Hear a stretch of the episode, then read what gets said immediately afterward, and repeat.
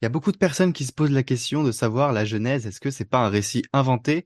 Parce que ça paraît un peu, euh, un peu fou d'y croire, euh, comment Dieu a créé euh, l'univers en sept jours, voilà, comment, comment tout ça s'est passé, comment on peut y croire, comment on peut croire que l'humanité a été faite à partir de deux personnes, que la femme vient de l'homme.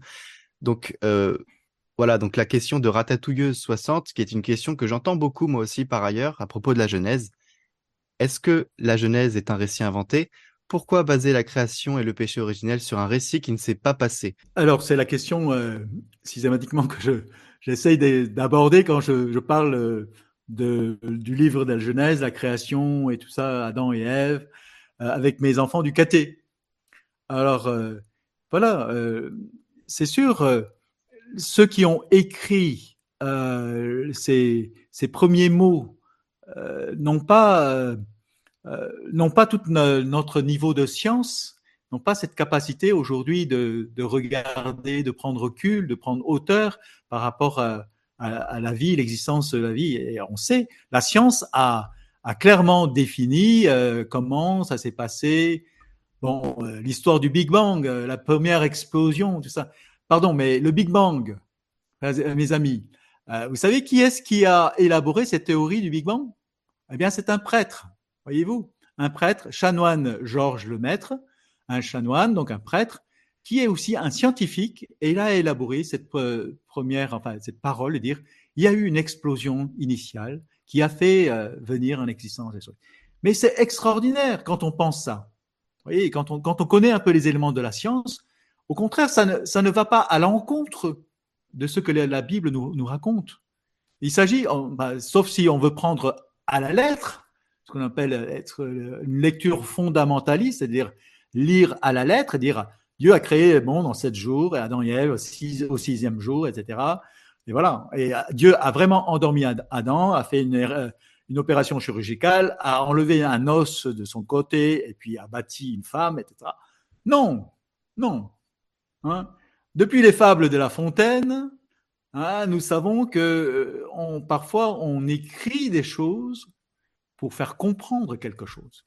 Eh bien, les auteurs de, ce livre de la Genèse ne sont pas plus euh, idiots que nous, mais ils veulent nous faire comprendre euh, ce que Dieu a accompli. Quand il dit Dieu a bâti un homme de la glaise, il dit simplement l'homme est tiré de la terre hein, et retourne à la terre, effectivement. Voilà. Et puis, mais par contre, l'élément divin de l'homme, c'est ce souffle de Dieu. Hein, Dieu a insufflé dans ses narines un souffle de vie et l'homme devint un être vivant. Eh bien voilà, c'est, un récit qui nous oriente vers euh, la foi. La Bible n'est pas un livre scientifique. Nous n'avons pas, en quelque sorte, à, à croire que, euh, voilà, euh, jour 1, jour 2, jour 3, etc ce qui est dit dans le jour 1, jour 2, jour 3, c'est Dieu crée dans le temps. Les choses sont venues avec le temps. Hein, on le chante pour faire un homme. Mon Dieu, que c'est long. Pour faire un homme, mon Dieu, que c'est long. Hein. Eh bien oui, c'est long, parce que l'homme, en quelque sorte, est le sommet de la création. Ah, sommet hein, Parce que un être d'équilibre situé à la fois entre matière, hein, les œuvres de la matière, et les œuvres spirituelles de Dieu, les anges. Les, voilà. Donc l'homme est au cœur de cette création qui unit à la fois matière et esprit. Et en voulant sauver la création, Dieu va sauver cet homme. Voilà.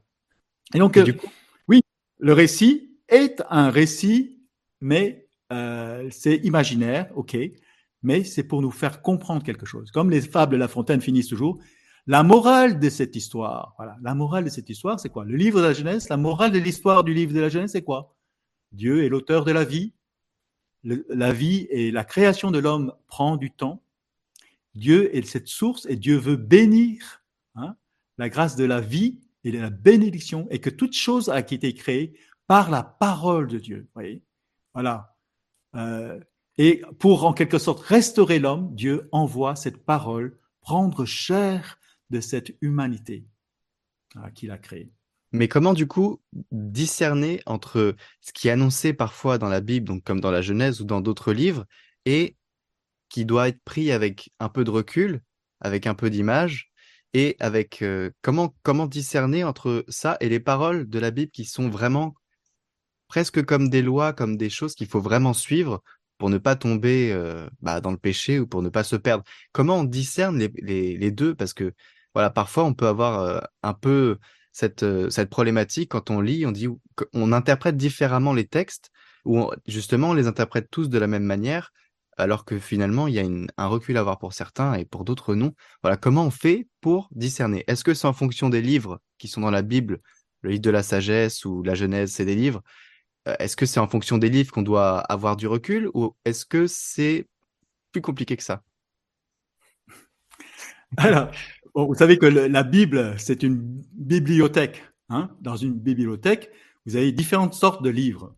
Vous avez des, des, des récits, vous avez des récits historiques de voir comment le peuple s'est constitué, etc. Vous avez euh, les, annales des rois. Hein, on répertorie toute l'histoire euh, des rois dans, dans, ce peuple.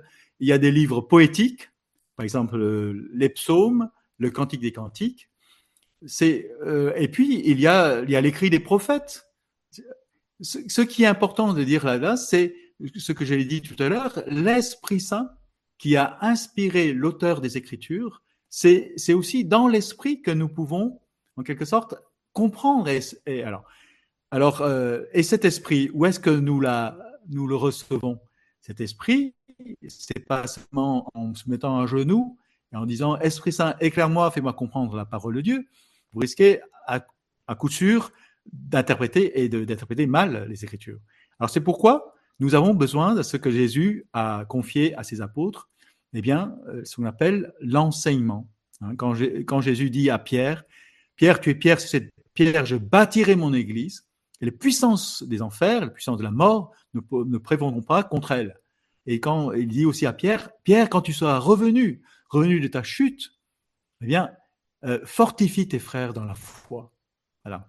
Et donc, nous disons, la parole de Dieu doit être interprétée, toute parole de Dieu, toute écriture. Déjà, euh, bien sûr, il faut prendre la lettre, il faut comprendre ce qui est écrit, hein, pour le comprendre avec notre intelligence. Mais cette intelligence doit être éclairée, elle doit être éclairée par l'enseignement de l'Église et des papes. donc c'est pour ça que ben, nos chers papes, euh, euh, chaque semaine, ils nous donnent rendez-vous le mercredi par un enseignement. Ils, souvent, ils, ils ouvrent les Écritures il nous euh, partage, il nous explique les Écritures. Voilà. Et personne ne peut dire moi seul est l'Écriture, parce que nous sommes sûrs de nous tromper. Bah, quand nous sommes, quand nous nous, tournons vers l'Église, nous tournons vers l'enseignement de l'Église, bah, nous nous demandons, euh, voilà, que dit l'Église, que dit euh, l'enseignement de l'Église sur telle parole, telle parole de l'Écriture, qu'est-ce qu'elle dit? Et donc je vous invite, si vous avez des questions par rapport à l'écriture, si tel passage vous semble difficile ou, tel ami euh, vous dit ah mon pasteur ou voilà me dit ça, me dit ça, eh bien tournez-vous vers euh, les pasteurs, les prêtres. Et s'il vous plaît leur dites-leur mon père, je vous demande pas votre propre interprétation, mais je vous demande l'interprétation de l'Église. Voilà.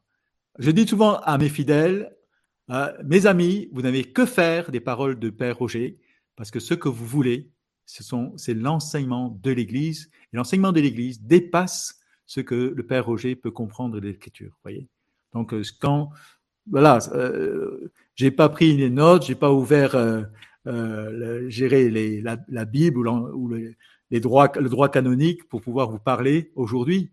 Mais tout ce background, ce, euh, fond, bien, je le puise dans ce que moi-même j'ai reçu dans cette formation, cet enseignement de l'Église, à laquelle j'ai pu euh, avoir accès par euh, ben, ces années de formation au séminaire. Il faut bien, il faut bien sept ans, les sept années pour pouvoir en quelque sorte se préparer, se former pour mieux euh, connaître l'enseignement de l'Église.